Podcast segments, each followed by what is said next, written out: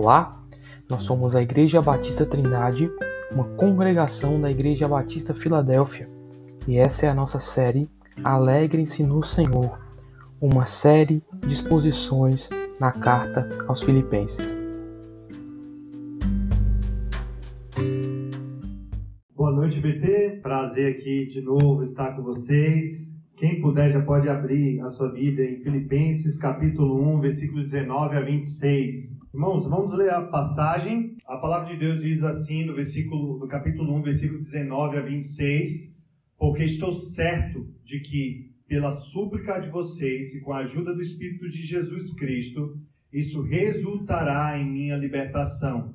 Minha ardente expectativa e esperança é que em nada serei envergonhado mas que com toda a ousadia, como sempre, também agora, Cristo será engrandecido no meu corpo, quer pela vida, quer pela morte, porque para mim o viver é Cristo e o morrer é lucro. Entretanto, se eu continuar vivendo, poderei ainda fazer algum trabalho frutífero. Assim, não sei o que devo escolher. Estou cercado pelos dois lados, tendo o desejo de partir e estar com Cristo, o que é incomparavelmente melhor. Mas, por causa de vocês, é mais necessário que eu continue a viver. E convencido disto, estou certo que ficarei e permanecerei com todos vocês, para que progridam e tenham alegria na fé. Desse modo, vocês terão mais motivo para se gloriarem em Cristo Jesus, por minha causa, pela minha presença, de novo, no meio de vocês. É, ela foi pautada em fazer o Senhor conhecido. A maioria daqui conhece ou já ouviu falar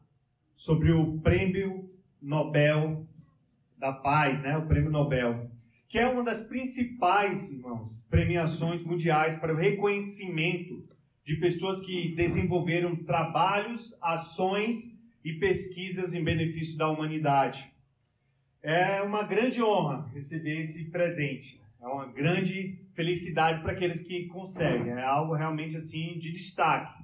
Mas o que pouca gente conhece é a história por trás do Prêmio Nobel. Alfred Bernard Nobel, químico e sueco, ele fez fortuna ao inventar e comercializar a dinamite. Com anos, é, ficou desapontado com o uso da dinamite nas guerras, ao invés de ser usado nas construções. Só que em 1888 aconteceu um episódio, digamos assim, engraçado, cômico, é, mas também trágico, que mudou a mentalidade dele né, sobre essa questão. Um jornal erroneamente publicou o obituário de Alfred Nobel ao invés do irmão dele. O irmão dele acabou morrendo, só que o jornal pensou que tinha sido o Alfred Nobel. A reportagem condenava-o pela invenção da dinamite e é dito que isso mexeu com ele a ponto de ele tomar uma decisão de deixar o legado dele melhor após sua morte. O obituário era intitulado como é, O Mercador da Morte Morreu. E continuou dizendo: olha só o que o jornal publicou. O Dr. Alfred Nobel, que fez riqueza através de encontrar várias formas de matar mais pessoas mais rapidamente do que antes, morreu ontem. Nobel ficou desapontado com o que havia lido e preocupado como ele seria lembrado. O infeliz obituário levou Nobel, o químico brilhante que inventou a dinamite e enriqueceu com isso, a repensar toda a sua vida. Ele não queria entrar para a história com aquela imagem. E aí, em 1895, Nobel terminou seu testamento, no qual detalhava os prêmios internacionais que deveriam ser dados anualmente em seu nome. Os vencedores, além de ganhar uma medalha de ouro e um diploma bonito, dividiriam entre si os juros sobre a fortuna que Nobel deixou. Os prêmios seriam dados em cinco categorias: química, física, literatura, medicina ou fisiologia e promoção da paz. Em 27 de novembro de 1895, Nobel assinou sua última vontade e testamento e vendeu boa parte das suas propriedades para estabelecer o prêmio, cuja premiação seria anualmente sem extinção de nacionalidade. Depois das taxas e legados para algumas pessoas, Nobel alocou 94% de sua renda total, 32 milhões de coroa, 2,4 milhões de reais na época, para estabelecer os cinco prêmios Nobel. Alfred Nobel mudou seu legado após uma notícia equivocada sobre a sua morte e sua vida. Ele resolveu usar o seu dinheiro para algo bem maior do que o conforto dele e da sua família. Ele ansiava por deixar um legado e uma história para trás mais significativa. Portanto, nos últimos anos, ele dedicou-se a uma causa e se deixou gastar por ela. De modo muito parecido, irmãos. Após sua conversão, sua conversão Paulo mudou completamente seu legado. No passado, ele era o pior dos pecadores, o perseguidor da igreja, o insolente, o blasfemo, o radical religioso, o assassino dos santos e o destruidor de igrejas. Mas em Atos 9 é narrada a conversão que talvez seja a conversão mais importante da história da igreja. Saulo de Tarso, perseguidor dos cristãos, torna-se Paulo, o cristão.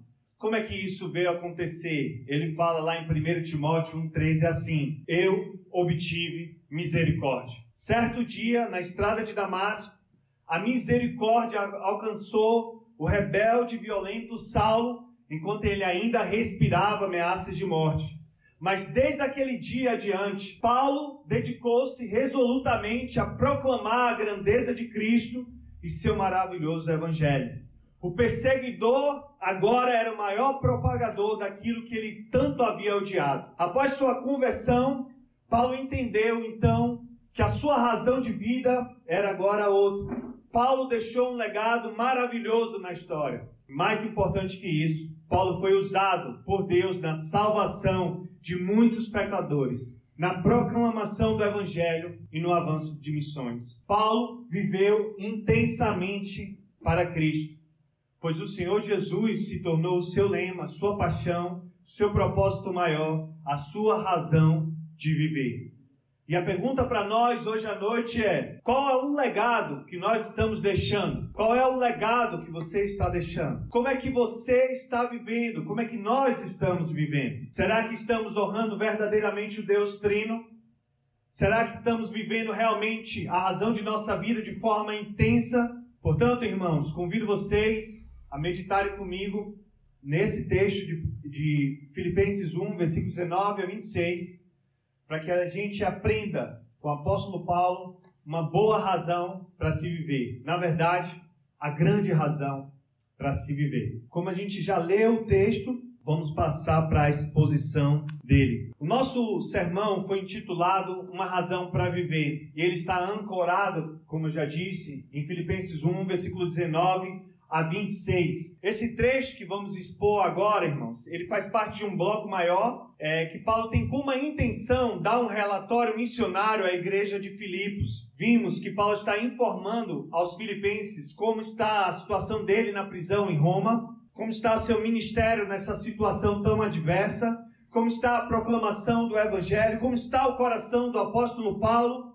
nessa provação dos versículos 12 a 18, que foi pregado pelo nosso irmão Felipe Rodrigues, é, Paulo relatou que estava preso, algemado, mas que o Evangelho, a palavra de Deus, não estava. Mesmo diante de uma situação tão terrível, Paulo continuava evangelizando a tal ponto que ele afirmou no versículo 13 que toda a guarda pretoriana e todos os demais sabem que eu estou preso por causa de Cristo. Também Nessa pregação, nós fomos ensinados que, ao saberem do que estava acontecendo com o apóstolo Paulo, ao saberem do testemunho do apóstolo Paulo, ao saberem da firme resolução do apóstolo Paulo, muitos irmãos se animaram a pregar a palavra de Deus.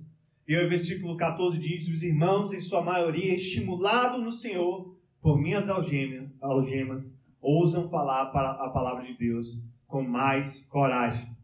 A gente sabe também, irmãos, na pregação passada, que muitos não tinham uma boa intenção na pregação. Mas Paulo, ainda assim, se alegrava grandemente com a pregação desses irmãos que tinham uma outra intenção. Talvez aparecer, talvez se destacar, talvez tomar o lugar do apóstolo Paulo. Mas Paulo se alegrava pelo simples fato que, de uma forma ou de outra, Cristo está sendo pregado, seja com fingimento, seja com sinceridade. Está lá no versículo 18. No entanto, irmãos, voltando para a nossa pregação aqui, eu queria chamar a atenção para vocês que há no coração do apóstolo Paulo uma certa tensão. A prisão do apóstolo Paulo também trouxe, mesmo que momentaneamente, uma incerteza. Paulo estava pensando: será que eu vou ser solto dessa prisão? Ou será que essa prisão resultará em minha morte? Será que daqui a alguns dias ou meses eu estarei livre? Ou será que daqui a alguns dias ou meses eu serei martirizado? Como é que ele ia lidar com o fato de estar vivo e livre, ao invés de encontrar a sua morte e estar com Cristo para sempre? Havia essa tensão no coração do apóstolo Paulo. Eu queria mostrar para vocês isso no texto. Olha comigo os versículos 22 e 24. Paulo diz, eh, escreve: Entretanto, se eu continuar vivendo, você já começa a sentir a incerteza. E se eu continuar vivendo, poderei ainda fazer algum trabalho frutífero. Assim não sei o que devo escolher. Estou cercado pelos dois lados, tendo o desejo de partir e estar com Cristo, que é incomparavelmente melhor. Mas, por causa de vocês, é mais necessário que eu continue a viver. Paulo aqui é, encara uma incerteza. Primeiro, oriunda da, da incerteza da prisão. Será que ele vai ser solto ou não? Será que ele vai ser liberto ou vai ser martirizado? E aí depois ele chega a uma conclusão. Ora, se eu for morto, eu vou estar com Cristo. O que é muito bom, o que é maravilhoso. Mas também tem os irmãos que precisam ainda crescer que precisam conhecer ainda esse Cristo maravilhoso, que não tem essa fé tão firmada, não tem essa maturidade cristã como eu tenho. E aí? fazer Cristo ainda mais conhecido, mais amado e mais admirado, mais adorado por eles, ou partir e estar com Cristo. Então há essa tensão no coração do apóstolo Paulo. Eu sei que em determinada altura dessa prisão, ele teve a certeza de que seria solto. Olha só o versículo 19 que ele fala assim: Pois estou certo de que pela súplica de vocês e com a ajuda do Espírito de Jesus Cristo, isso resultará em minha libertação. Ele tem, com uma determinada altura, a consciência.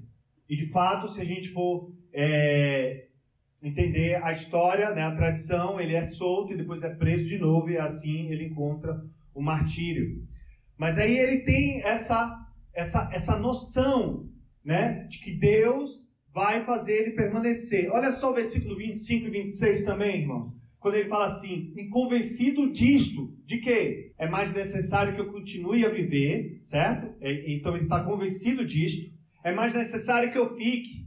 Deus quer que eu termine a obra. Convencido disto, estou certo de que ficarei e permanecerei com todos vocês, para que progridam e tenham alegria na fé. Desse modo, vocês terão mais motivo para se gloriar em Cristo Jesus por minha causa pela minha presença de novo no meio de vocês. Então, Paulo, embora tenha essa certeza, é, essa, essa tensão inicial, depois ele chega a uma certeza de que Deus está querendo que ele ainda continue a obra, que ele ainda fique.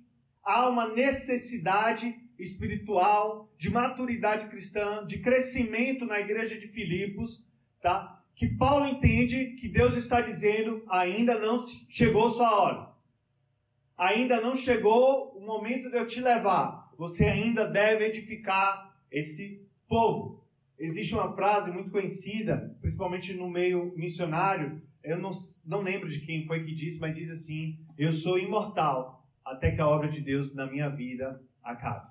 Se Deus tem uma obra na nossa vida, até que essa obra acabe, Deus vai nos usar, Deus vai nos preservar, Deus vai nos manter. E basicamente é isso que Paulo está dizendo. Ainda não acabou, eu ainda tenho uma missão aqui com vocês. Então, ele se convence desse trabalho. Ele se convence que o ministério dele ainda não acabou. Que ele permanecerá no corpo, que ele não vai morrer. E se é assim, o que é que o apóstolo Paulo vê? Ele decide que não vai desperdiçar essa oportunidade. Ele diz no versículo 22, poderei fazer um trabalho frutífero. Paulo quer e anseia e deseja que sua vida conte, que ele faça diferença, que ele engrandeça o nome de Cristo no ministério que ele participa. Então, se Paulo vai ficar, se ele vai ser privado da presença de Cristo, que é incomparavelmente melhor, como ele diz no texto, então que a vida dele conte. Que a vida dele não seja desperdiçada, que a vida dele não seja é, preenchida por outras coisas, mas que a vida dele seja preenchida em fazer a vontade de Cristo Jesus e fazê-lo conhecido e fazê-lo engrandecido, quer na vida, quer na morte.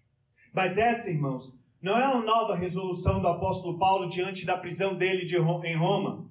Essa não é aquelas reflexões que a gente às vezes passa muito tempo num determinado caminho errado e a gente para e pensa e fala: eu tenho que mudar de vida, isso aqui não está certo, eu vou por esse caminho. Paulo não está fazendo isso aqui. O que Paulo está fazendo, irmãos, é reafirmar o lema da vida dele. Olha só o que está escrito no versículo 20 e 21. Esse aqui é um texto para a gente memorizar, guardar realmente na nossa mente, no nosso coração e tentar viver ele realmente, se a gente quiser ter uma vida cristã frutífera. Minha ardente expectativa e esperança é que em nada serei envergonhado, mas que com toda a ousadia, como sempre, também agora Cristo será engrandecido no meu corpo, quer pela vida, quer pela morte. Porque para mim o viver é Cristo e o morrer é lucro. Amém, irmãos? Amém. Que frase do apóstolo Paulo, memorável. Ela é profunda, ela é apaixonante, ela é gloriosa. Aqui está o lema da vida de Paulo. Aqui está como ele via o seu ministério. Aqui está o resumo da sua vida cristã. Aqui está como ele vivia, como ele gastava o seu tempo, como ele se dedicava. Aqui está, de forma resumida, perfeitamente resumida, a paixão da vida do apóstolo Paulo. O que é que a gente consegue aprender aqui? O que é que a gente consegue extrair desse lema da vida do apóstolo Paulo? A primeira verdade que eu posso tirar para a gente é que esse lema envolve toda a vida do apóstolo Paulo. Se você perceber, há uma ardente expectativa. Se você olhar com profundidade, você vai perceber que ele coloca toda a esperança dele nesse lema.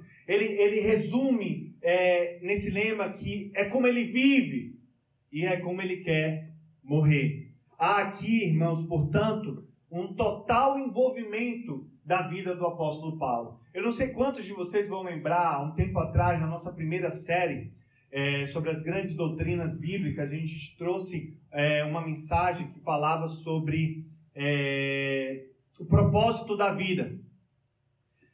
E aí a gente é, baseou essa mensagem em Mateus 22, do versículo 34 ao 40, onde fala do grande mandamento. E o Senhor Jesus é, resume o grande mandamento dizendo que a gente tem que amar o Senhor, nosso Deus, de todo o nosso coração, de toda a nossa alma, de todo o nosso esforço, de toda a nossa energia, de todo o nosso entendimento. E a ideia aqui, nesse é, a grande razão da vida, não é somente, irmãos, que você vai amar com o seu entendimento a sua alma, mas que você vai engajar todo o seu entendimento, toda a sua alma, todo o seu esforço nessa atitude de amar o Senhor Deus sobre todos e sobre tudo. E aqui nós vemos o apóstolo Paulo resumir o lema da vida dele dessa forma. Ele tem uma grande expectativa, ele tem uma grande esperança, ele coloca tudo nesse lema, ele confia totalmente no que vai ser revelado no final, na volta de Cristo, na obra de Cristo. E ele decide fazer da vida dele é, essa busca de engrandecer o Senhor, de viver para o Senhor, de amar o Senhor acima de tudo e de todos. Também eu aprendo aqui, espero que os irmãos também aprendam, que quando você tem um lema desse, você não, não tem esse lema de qualquer jeito, de qualquer forma. Aqui não se trata da nossa opinião ou do nosso jeito de encarar as coisas. Paulo diz aqui no texto que minha ardente expectativa e esperança é que em nada serei envergonhado, mas que com toda a ousadia, com toda a ousadia. Aqui o que ele quer falar é com toda confiança, com toda certeza, com toda intensidade. A ideia aqui é, é não titubear, é não fraquejar, é não fazer de qualquer jeito, é dar 100%, é ser ousado nesse sentido. É falar que essa é a verdade. Eu tive a experiência agora, nesse sábado passado, de pregar pela primeira vez na, na feira. Eu nunca tinha pregado na feira, é muito, muito barulho, muita coisa para distrair. E há uma, uma questão também aqui que envolve uma ousadia. As pessoas estão passando, né? Você tem uma mensagem importante a falar, mas você se sente assim, né? Meu, será que eu não vou ser conveniente? Será que. Não, irmãos, é preciso ter essa ousadia, porque essa mensagem é uma mensagem poderosa, uma mensagem de vida, uma mensagem que transforma. E se você tem dúvida, basta olhar para a sua vida é, e ver qual é o efeito dessa mensagem nas nossas vidas, irmãos? Se não paz, alegria, uma alegria profunda que não depende dos altos e baixos, uma certeza, uma esperança. Como é que eu não vou ser ousado em proclamar a palavra de Deus a outras pessoas? Se essa é uma mensagem realmente que transforma e muda vidas, porque é a mensagem do Deus vivo.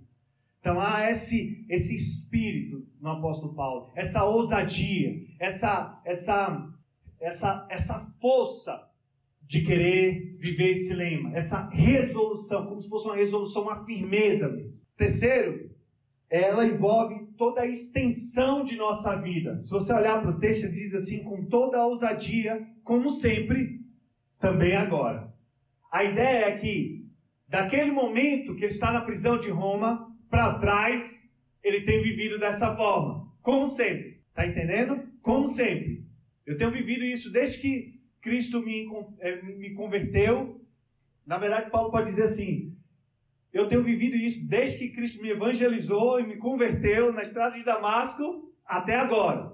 Só que nesse momento ele fala: daqui em diante, também agora, eu vou viver dessa forma. A extensão. Esse lema, irmãos, não é para ontem. Esse lema não é para o início da sua caminhada cristã. Esse lema não é para amanhã só, mas para toda a sua vida. Viver ou para Cristo ter, engrandecer a Cristo no seu corpo, quer na, na sua vida, quer na sua morte. Esse lema, essa, essa resolução do apóstolo Paulo, que foi para ele durante toda a vida dele, após a conversão dele, é para a gente também, durante toda a nossa vida. Ontem, hoje, amanhã e até o nosso último respirar.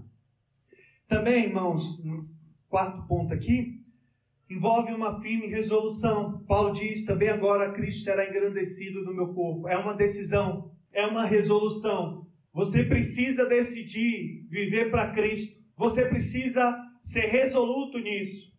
Você não pode fraquejar. Você precisa dizer também agora Cristo será engrandecido no meu corpo, quer pela vida, quer pela morte. É uma resolução. É uma decisão. É sua responsabilidade, é minha responsabilidade viver dessa forma para Cristo. Ninguém pode tomar essa decisão por mim. Ninguém tomou essa decisão pelo apóstolo Paulo. O próprio apóstolo Paulo decidiu e resolveu firmemente que ia viver para Cristo, custe o que custar. E por último, envolve não desperdiçar a sua vida e nem sua morte. Aqui não é um lema só do apóstolo Paulo. Aqui nós encontramos a razão da vida. Se você quer estar em harmonia com a razão da vida, se você quer ter um significado para essa vida, verdadeiro, durável, eterno, então você precisa viver para Cristo e Sua palavra e obedecer e amar Cristo acima de tudo e de todos. Senão, não somente você vai desperdiçar a sua vida, como também você vai desperdiçar a sua morte. E como terrível vai ser a sua vida depois da sua morte. Envolve não desperdiçar a sua vida e a sua morte. E aí no versículo 21, Paulo diz o seguinte: Porque para mim o viver é Cristo e o morrer é lucro. Olhem comigo, por favor, lá em Colossenses, no capítulo 3 e 4. É um, é um texto, um texto maravilhoso que Paulo também escreve e que faz a gente pensar bastante, tão profundo que ele é. Eu, eu, sinceramente amo esse versículo porque ele resume perfeitamente o que é a vida de um cristão. Ele diz assim, no versículo 4: Quando Cristo, que é a vida de vocês, se manifestar, então vocês também serão manifestados com ele em glória. Só início do capítulo, do versículo 4. quando Cristo, que é a vida de vocês. é, é muito profundo isso aqui. O que se pedir, se alguém pedisse para para mim, para que eu descrevesse o que significa a minha vida, talvez eu poderia falar muitas coisas, muitas coisas, né? Eu faço isso, eu penso isso, eu acredito nisso. Mas aqui Paulo resume o que é a vida do cristão. Cristo. Cristo é a nossa vida. E aí também você tem um Atos, no capítulo 20, versículo 24, que diz o seguinte: outro que a gente poderia dizer, lema do apóstolo Paulo. Ele diz assim: Porém, nada considero a vida preciosa para mim mesmo, desde que eu complete a minha carreira e o ministério que recebi do Senhor Jesus para testemunhar o Evangelho de Deus. Então, Paulo está dizendo que é viver Cristo. Viver Cristo, irmãos, é ter sua identidade, a sua vida, suas respostas, sua confiança, sua esperança no Senhor Jesus Cristo, depositado sobre o Senhor Jesus Cristo. É você ter suas mais profundas afeições, os seus mais profundos sentimentos sobre Cristo. É você, de fato e de verdade, amar a Cristo acima de tudo e de todos. Isso é viver Cristo. Não somente isso, mas também ansiar e desejar torná-lo conhecido. Algumas pessoas, pessoas dizem assim que a maior motivação para para a obra missionária, para o evangelismo, é que as pessoas estão perecendo e indo para o inferno. Isso é verdade, irmãos. As pessoas sem Cristo estão sobre a ira de Deus, debaixo da ira de Deus, estão perecendo e indo para o inferno. Mas a nossa principal motivação não deve ser essa a nossa principal motivação, aquilo que deve fazer a gente chorar, aquilo que deve fazer a gente é, engajar na obra e não desistir, e não parar, é que Cristo não é conhecido ainda. É que Cristo ainda não é adorado aqui. É isso, irmãos, que deve fazer nosso coração vibrar. Porque, às vezes, até pensar dessa forma parece uma questão mais humanista. Pensar só no homem, só no destino eterno das pessoas. Mas quando você pensa que Cristo não está sendo adorado, que as pessoas estão desobedecendo Cristo aqui em Barreira, em Fortaleza, que as pessoas estão é, zombando do nome dele, ridicularizando, dizendo que ele não existe, quando isso te fere o coração e você se sente é, desafiado, empolgado para pregar a palavra e evangelizar, aí sim seu coração está no lugar certo. Porque mostra que você ama Cristo mais do que tudo e todos. Mas aí Paulo também diz que o morrer é lucro. Por que morrer é lucro, irmãos?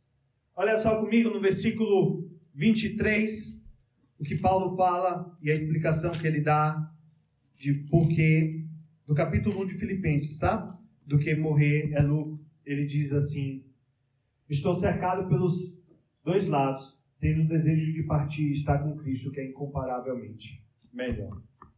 Irmãos, Paulo diz que morrer é lucro, porque assim que ele morrer, por ele ter sido salvo pelo Senhor Jesus Cristo, ele vai estar na presença do Senhor Jesus Cristo, que é incomparavelmente melhor do que toda a alegria e felicidade que a gente pode ter aqui na terra.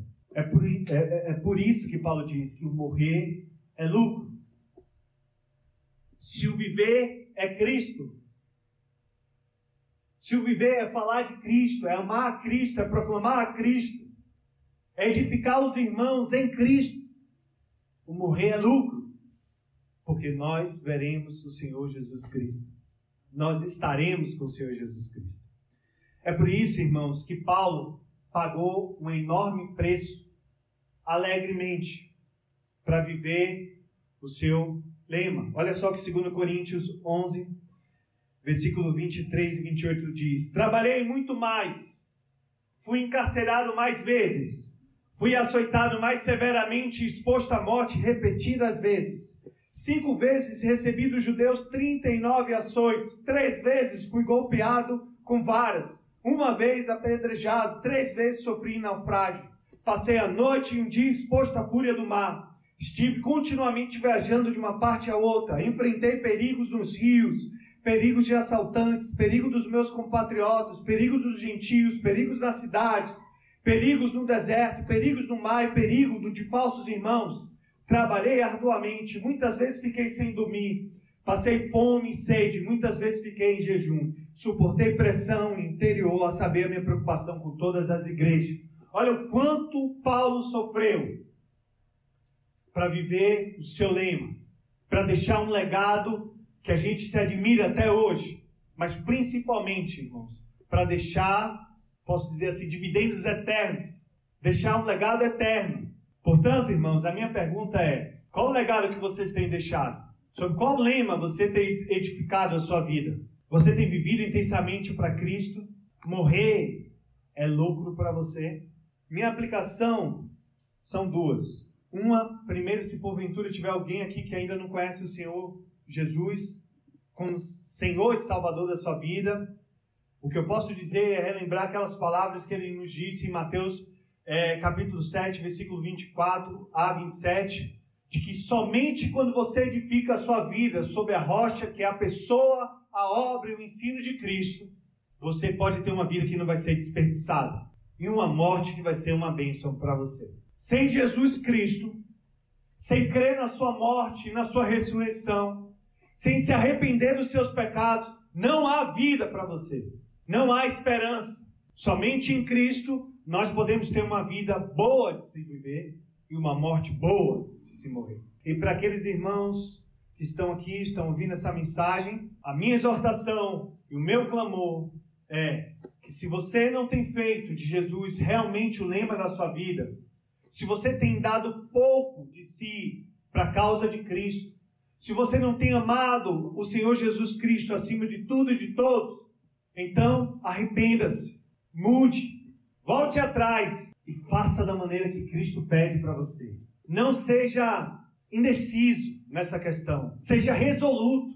Resolva aqui e agora, até o final da sua vida, a fazer Cristo glorioso em sua vida, a engrandecer o nome de Cristo. Rompa com os pecados, rompa com as pessoas, rompa com tudo aquilo que está te prendendo de viver para Cristo de maneira intensa. Eu digo isso para vocês por uma questão simples. Essa e não outra é a verdadeira vida, a verdadeira alegria. Colossenses fala uma coisa também é muito profunda. Se Cristo é nossa vida, qualquer coisa que você colocar no lugar dele, você já não está tendo uma vida, você está tendo uma subvida. Já não é mais compatível. Você já não tem mais escolha. A sua decisão e a sua resolução é uma questão assim como se fosse de seu bem-estar espiritual, emocional, de vida mesmo. É incompatível, não dá mais, você não tem como retroceder.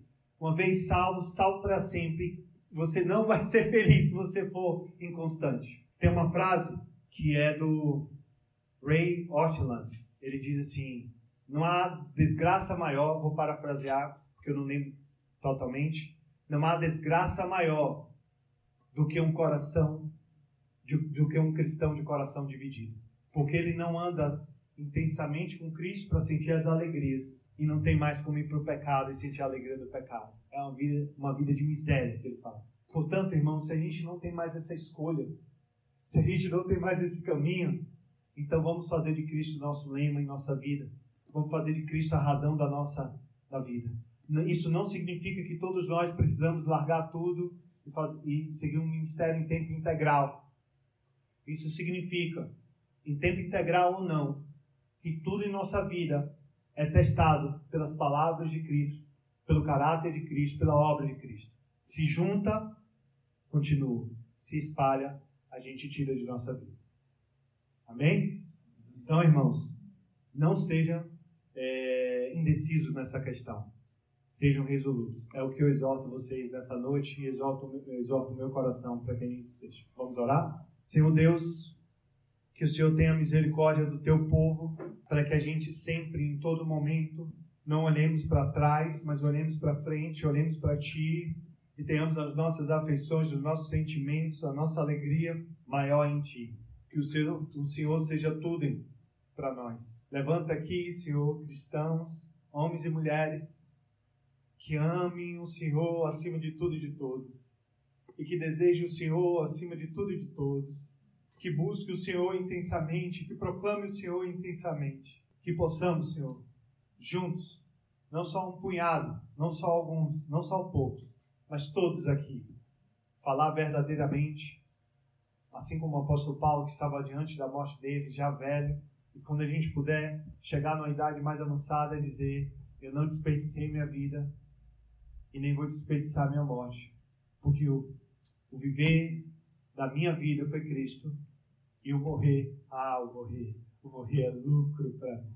Que o Senhor nos relembre disso, Senhor, que o teu amor é melhor do que a vida. Essa é a minha oração em nome do Senhor Jesus. Amém.